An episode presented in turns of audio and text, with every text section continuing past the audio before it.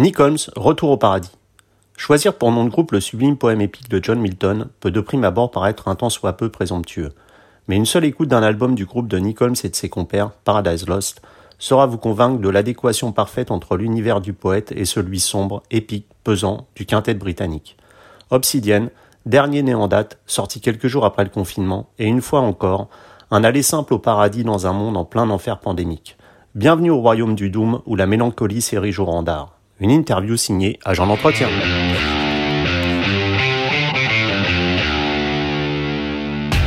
Nick Holmes, hello. Hello. So, Bonsoir. Bonsoir. So you speak French Well, no, that's, about, that's as far as it goes. okay. Bonsoir is not too bad. Okay.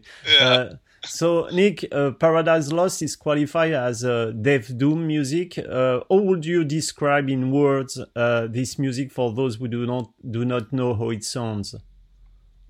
Um, it's quite. Um, it's very dark. It's. Um, yeah. It's. I mean, there's very much death metal elements. So there's very doom metal elements, um, gothic elements as well. Um, I mean, we decided to call it gothic metal uh, a long, long time ago, Mhm. and uh, that kind of style's been kind of kidnapped by other bands now, I suppose. Um, but that's what happens. You know, the same thing happened with black metal when Venom started that that name as well. But uh, uh, but that's fine. You know, um, yeah. I mean, go- uh, gothic metal. I, I'm happy with that. It still works, I think. You know, so. And and is there some kind of uh, po- poetry, lyrically speaking, as it is the case in uh, the original Paradise Lost? No, although I did have the book at my uh, my parents' house. The book was at my parents' house, which was very unusual because they were not particularly into literature, or uh, but for some reason that book was there, and it was a very old book as well. Uh, and I remember finding it uh, in, in the attic or something like something out of a movie.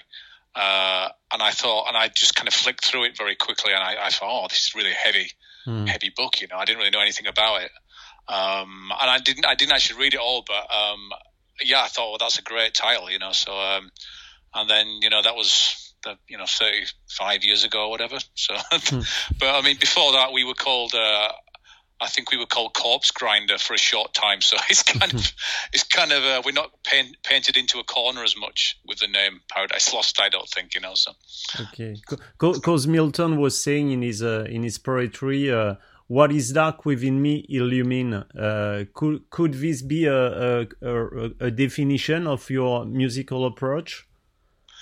I don't know. I mean, the, the, the one thing I liked about the title when we first started was that no one would associate it with with a death metal band. You know, Yeah. we, they thought we were kind of like a, a very light band or perhaps even a poppy band, but we were like very, very much into death metal when we first started. So, um, so yeah, I kind of like the shock on people's faces when they realised that we were actually death metal and not a pop band. So when we did con- concerts, it was always kind of fun to see the expressions on people's faces when I started growling. So yeah. Yeah, that was that was the difference between the title of the band and uh, the fact of crawling on stage. it was like Yeah, totally. Yeah. Yeah, and and from the very beginning, uh, it, it seemed that uh, Celtic Frost has been a great uh, source of inspiration musically and lyrically. Is it right? Yeah, completely. Yeah, I mean, um, yeah, we're still you know big fans. Yeah. The first the first few albums are just so inspirational and very much you know they really set the pace. I think for, for that kind of. I mean, particularly to Megatherion. You know, I mean, I think that's one of our, our ultimate favorite album. I mean, everything about it. I just loved it. You know, the artwork is so great. I mean. Uh, I remember seeing the artwork. I was just blown away, but I couldn't wait to get the album. You know, I just couldn't wait to buy it and see it you know, properly. And uh, yeah, it was. I mean, you know, the, the the old vinyl days have kind of gone a little bit. People don't appreciate art. I don't think as much as we used to do when we were younger. But um, I mean, people obviously do. Some some do, but not everyone. But uh, but yeah, the artwork is still very much part of the whole musical journey. For, for, for me personally, I like to look at the artwork and listen to the lyric, read the lyrics, and, and listen to the music all at the same time. You know, it's like the whole thing for me. You know. Hmm. Yeah, it's strange because uh, not so many people knows a lot about uh, Celtic Frost, but uh, I did uh, John Tardy from uh, Obituary last time, and he was also a big fan and really ins- uh, it yeah, I some mean, kind of well, we're inspiration. all. I mean, you, you know, we're all a, si- a similar age. You know, we all come from the similar background. You know, I mean, um, you know, some of the guys in Obituary, you know, they're the same Mm. age as us. They, kept, they listen to the same bands we listened to when we were growing. You know, you know, we all Mm. listen to the same bands. Uh, so yeah, it's. I mean, yeah, bands like Death and Celtic Frost and Celtic Frost. Um, uh, and then more you know more into the kind of classic doom thing, mm. which was more like Candlemass and yeah. And you know, of course, you know, Metallica and Venom were the, the first kind of, you know, the, the, foundations for it all. Anyway, I think, you know. Mm. And since several months, uh, unfortunately, we are in a kind of uh, really doomed situation with this pan- pandemic going on. Uh, I know that you like horror film. Uh, what is going on is unfortunately like a perfect scenario for an horror movie, isn't it? Yeah, uh, it, well, it's kind of getting that way. Yeah, it's it's the point where you think nothing can happen to you, and then all of a sudden it does. Yeah, mm. I mean, you think it could never get anywhere. Yeah, you think it could never generate into something worse. Um, but uh, yeah, it's it's it's it's, a, it's an odd one, isn't it? I mean, it's been. I remember talking about it in May. I was mm. doing the promotion for the new album yeah. in May, and uh, I was pretty much. It's kind of gone into Groundhog Day. It's like nothing's changed since May. you know, it's yeah. just like the same thing and nothing's. I mean, I've, I managed to do a. I've I've done one flight since May, um, and that was unusual because I would have probably done about sixty by this point of the year. But um, yeah. so yeah, it's it's horrible. I mean, it's, it's kind of it sucks, you know. And I mean, especially in our industry, there's just kind of no, nothing on the horizon. There's no, mm-hmm. there's nothing seems like it's going to change it in the in the music business. You know, it's the same. You know, obviously, we've not just people in bands, it's people that work for bands, the crew guys, everyone mm-hmm. involved in it. You know, we're all kind of just waiting to see if anything's going to happen, you know, it's really it's not a great time for, for us all, you know. And I suppose because the the uh, release of uh, the new album Obsidian, you were supposed to be to, to be uh, to have a tour. Uh, and everything is cancelled, so I, I, think it must be quite a strange and uh, quite to a situation to deal with. Yeah, I mean, yeah, it's it's you know, I mean, my, my diary was kind of really full, particularly mm. to, to, you know the last couple of months. Um, yeah, it's it's just it's it's just such a shame. I mean, it's the same for everyone all, all over the world, though. Mm. You know, it's not really, you know, it's it's not like it's just the you know, it's not just us. It's everyone. You know, it's just like a, it's just like a, there's been a pause button pressed. Mm. You know, and uh, I mean, you know, we're still going to tour the album, yeah. whatever whatever that's going to be. Yeah. You know, we're still making plans for next year, like everybody else. You know, I think. And, Once, and, uh, we'll just we'll just see how long it takes till we can get back out yeah, there, you know. Yeah.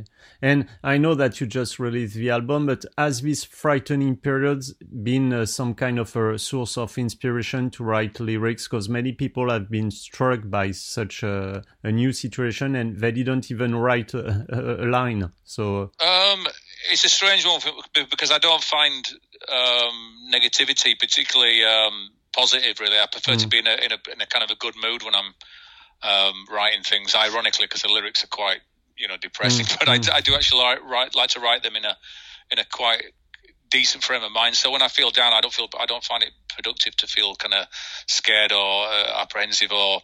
But um, yeah, I mean, I, I, know some people find that inspirational. I, I certainly don't know. You know, I don't get any from that. With that said, as it's gone on, on and on and on, I'm starting to kind of get ideas for little things here and there. I, I think it would be something for me that I would look at in hindsight, you know, and like mm. when it's all finished, then I would think about how it affected people, how it affected mm. me and my family, etc. I think it would be something to approach in hindsight. But while it's actually happening, because there's no certainty about anything, it, it kind of unnerves me a little bit, and I don't particularly find that inspirational.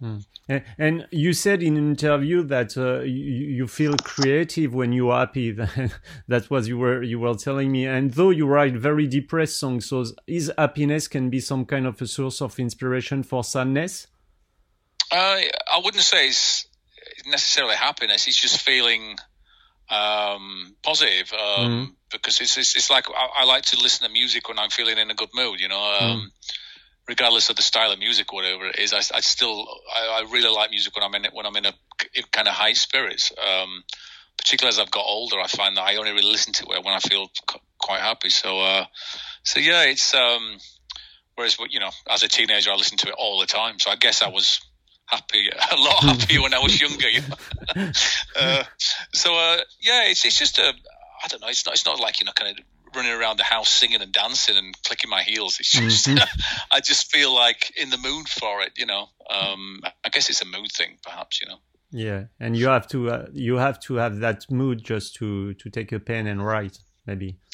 Yeah, absolutely. It's, it's you know because I mean it's the same as painting a picture or yeah. you know if you've got to be in the mood for it or writing anything or writing mm. anything you know that's that's you know that's uh, starts with a blank canvas anything that in the arts, mm. so to speak. You know, you you've got to be in the mood to do it. Um, it's not like you know you're painting a wall and there's only kind of one way to do it. You know, mm. so. But it changed a lot because some people just have to feel uh, maybe depressed just to write or to, to paint, and you it seems to be quite different in you. Yeah, I, I just uh, when I feel down, it's it's just it's too real. It's too much like real life, you know. It, mm. it's, it's, it's something I'd rather get tackle uh, and I completely I just I just do not associate with being creative mm. personally. I know some people do, but uh, yeah, it's kind of the opposite for me. And Paradise Lost has been together for three decades, and Obsidian is the 16th album release. Uh, is the fact of trying different styles along your uh, various albums a key to longevity?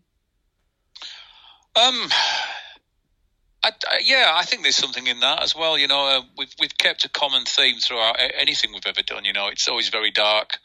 Uh, you know, there's some you know, we've done a few albums that are very, very different to, to, the stuff we're doing now and the stuff before it. Um, but yeah, we've always kept a, a, sort of theme of darkness. We never wandered too far from that, you know. Um, but also, we started at a time when a lot of the the wave of, of death metal bands were coming through, and we, we were sort of mm. on that as well. And we've been very lucky, you know. We've been in the right place at the right time, but mm. and especially in our early career, you know, I think we were very, very lucky. And um, you know, that's a good part of what it's about. It's been lucky mm. as well as much as anything. There's a lot of really great bands that can fall by the wayside because they just haven't had the luck, you know. So uh, mm. I remember seeing an interview with Lemmy, and he he said that, and he's completely right. You know, it mm. It's, it's, a lot of it's down to luck. Right time, right place, maybe.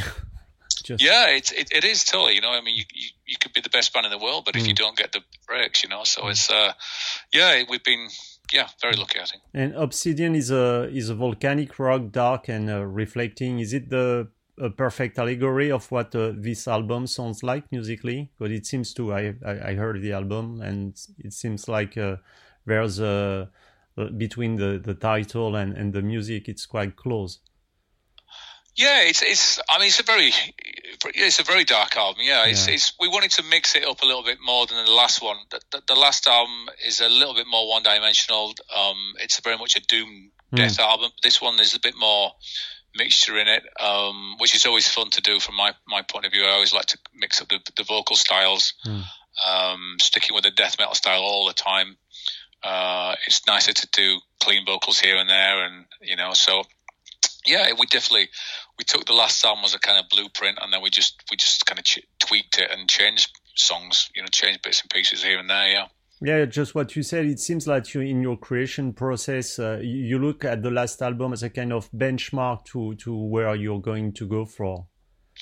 Yeah, it's usually it's usually um, the first song we write is usually the the closest to the last mm-hmm. album. So I mean, in this case, it was "Fall from Grace." That was mm. the first song we wrote, and it could easily be on the last album. That song, I think.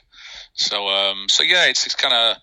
I always imagine it's kind of like trying to push a big rock or boulder off the top of a cliff. You know, you're trying mm. to get the ball going, and once it starts rolling, then you can start writing a bit more fluently. And but when you first start writing, sometimes it's kind of hard to get it going, and especially after you know so many albums, so many years doing this. Mm-hmm. So, uh, but yeah, we, we we you know we we keep eye, and eventually the, we, we kind of get it going, and and after maybe four songs, you get a a little bit of a flavor of where the album's going or, or what you're going to, you know, the next few songs are going to be like. And it's, yeah, it's, I mean, I still get so much enjoyment from writing, uh, writing lyrics and writing songs. You know, it's such a, you know, still one of the best things about it. I still, it's something I've never got tired of doing. You know, I still really, really enjoy it. You know, so uh, yeah. and it's great to see people's responses as well. When you spend, you know, I don't know how many months it is writing these things, and then you see the reaction, uh, be it good or bad, but hopefully good. But uh, so yeah, it's always nice to see uh, how people react to things. You know.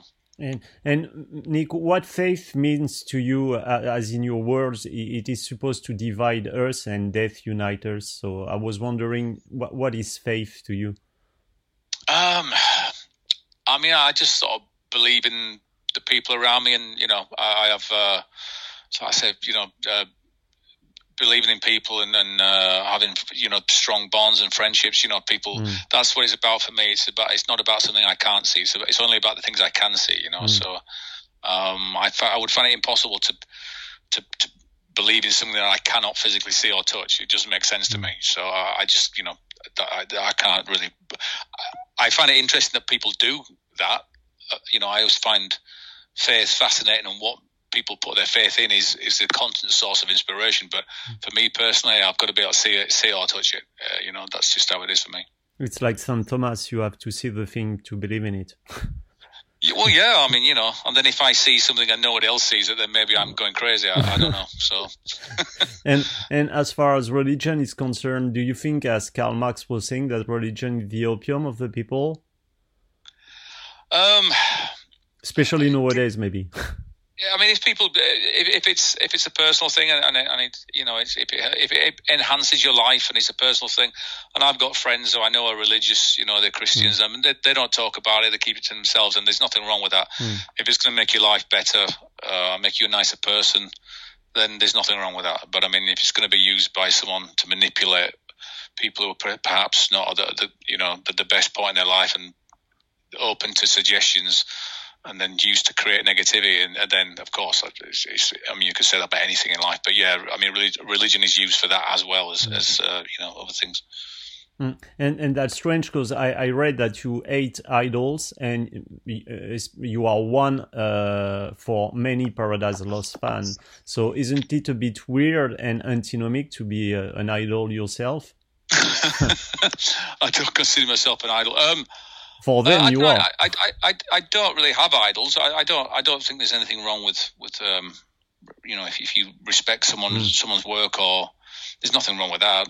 Um, to, taking it to the level of idol, that's just like a step further. Mm. I mean, I, I, don't know. I mean, I've never, you know, people are um, people I've admired or artists I've admired. I would never want to meet them. You know, I'd be I'd be kind of too scared to meet them. Mm. Mm. Or frightened I might say something stupid, or you know. So I I kind of, um, yeah, I mean, I it's not like I, I idolize, but it's, you know, I do have great admiration for many, many people. Yeah, definitely, yeah. Mm-hmm. Uh, but it's it doesn't step step into the, the boundaries of, of you know analyzing yeah, someone. But yeah, yeah. but yeah, it's uh, I don't know. You know, it's it's one of those things. Um, again, it's the same thing as you know people go, get her into that the same way they're into religion. You know, it's mm. it's, it's just it's whatever's floats your boat. You know and you are you are able to use different vocal styles from a clear voice to to growl as we were saying.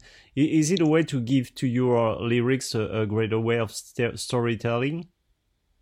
Yeah i mean it, it, adds an extra sort of t- texture to it you know it's mm. um, i always like vocalists that try different styles you know going back years and years and years. I mean you know pete steele and the old carnivore albums he used to do that a lot and i used to love that because not many bands really did that. Um, so yeah, I always loved, loved the kind of mix up the, the kind of croon deep voice with the, with the, with the gruff and the, and the aggressive shouting. But yeah, I mean, it's just like different guitar sounds. It's the equivalent thing, you know. It just adds a different uh, atmosphere to the whole thing, you know. Mm. And stops a bit. The thing is with death metal, you know, you can have an album that's just like crushing death metal for forty five minutes, but it's it can get a little bit monotonous when all it is is just noise, you know. So it's mm. nice to kind of break the uh, you know, even Venom used to use like an acoustic sections occasionally, which was I used to think was fantastic. You know, it just used to really change the mood of the song. You know, so I always thought it was a was a great little thing. You know. And when when you're in the creating in the creative process, I mean, lyrically speaking, you know exactly when you write uh, your song what's gonna be a clear voice or growl. No, I don't. I, I usually work out the uh, the singing lines 1st mm-hmm. uh, I will just sing uh, like bullshit lyrics as we call them. Which mm. I just just say any words that come into your mind. Mm. Um, and then if I'll try, I'll try every style. I'll try, you know, clean, gruff, anything. Um, and then I sort of work, and then we just sort of use the bullshit lyrics to get the melody line done. And then I'll then I'll I, I write the lyrics right at the end usually when everything's done. When everything's um, done. When the yeah, yeah, yeah, I've never. I don't think I've ever written a song in advance. Mm-hmm. Uh, so you just have to. Get... I mean, also, it's it's when it's nice to hear the music to to, to inspire you to come. Yeah, you know, right. certain certain passages in songs remind you of things, mm-hmm. and mm. I find that a, a, more you know better way to write for, for me. You know, mm. just kind of write with nothing to inspire you. Yeah. Uh, it's, it's kind of difficult, I think, you know. Yeah, it's more the music that inspires you that just falls in your mind, in fact. Yeah, com- completely. Mm. Yeah. yeah, I mean, if, something reminds me of being stood on a mountaintop mm. or whatever, then I'll write something along those lines, you know. So, so, so yeah, it's, it's the music that definitely is used to, to, to, to swing it, yeah. Mm. And, and what would be, Nick? Uh, I was wondering if if you had to name your top three metal albums, what would it what would it be? Uh, number one is probably Mercyful Fate. Don't break the oath. Um, um, it's still, I still play it regularly. I've been listening to it since I was a kid. I, I got it when it came out. Mm. I think it was, uh, and I've been listening to it I had a period where I didn't play it, uh, but the last sort of ten years, I've really got back into it again. So it's mm. it's kind of like it's, it's it is like you know one of those albums I just keep going back to and back to, and especially when I've been having a few drinks, I just can't wait to hear it again. You know, so it's like, um, I mean, is that one? I think, um, oh, I don't know. This, I mean, there's some great. I mean, it's usually the old stuff for me. I mean, Megatherion, again, it's such a great album. Mm. I, st- I, still love it to pieces. Um, and probably. Uh, I don't know, Master Puppets or um, yeah, Master Puppets maybe. That's just a, such a great album, which I don't hear that much mm. nowadays, but it's still, you know, I think pretty much their best album. I think. Yeah, and to finish this interview, uh, to go back to, to, to what Milton was saying, you know, that one of the famous quotes of uh, that is Paradise Lost is better to reign in hell than to serve in heaven. Do you share this allegation of the British poet or not? Uh, if, if, if, you if you had the choice, maybe did, not Slayer use that at one point? I'm sure Slayer or someone used that. i have heard it. I've heard another band use that somewhere. Yes, Slayer use that. Yeah, they yeah. did. Yeah. Um, I don't know really. I yeah. think to, to believe, to, you'd have to believe in heaven and hell, though, wouldn't you? Yeah. yeah, and I don't. So, so that's my little get out clause. okay, okay, Nick. So thanks a lot, and and uh, I hope you have planned to come to France maybe when the situation will be like uh, oh, more quiet. Yeah, yeah, yeah, yeah. For sure, yeah, for sure, definitely, yeah. You're supposed to tour in France for the Obsidian uh, album. I know. Yeah. yeah. Oh yeah. No. Yeah. We're, we're definitely gonna be there. Of course. Yeah. Okay. Uh, absolutely. Yeah. So let's cross the finger and hope to see you on stage soon. Yeah. Yeah, man. Can't wait. Okay, can't Nick. Wait so thanks a lot. We say au revoir, maybe. Au revoir. Yeah. thanks, Nick. bye bye. Thank you. Bye bye.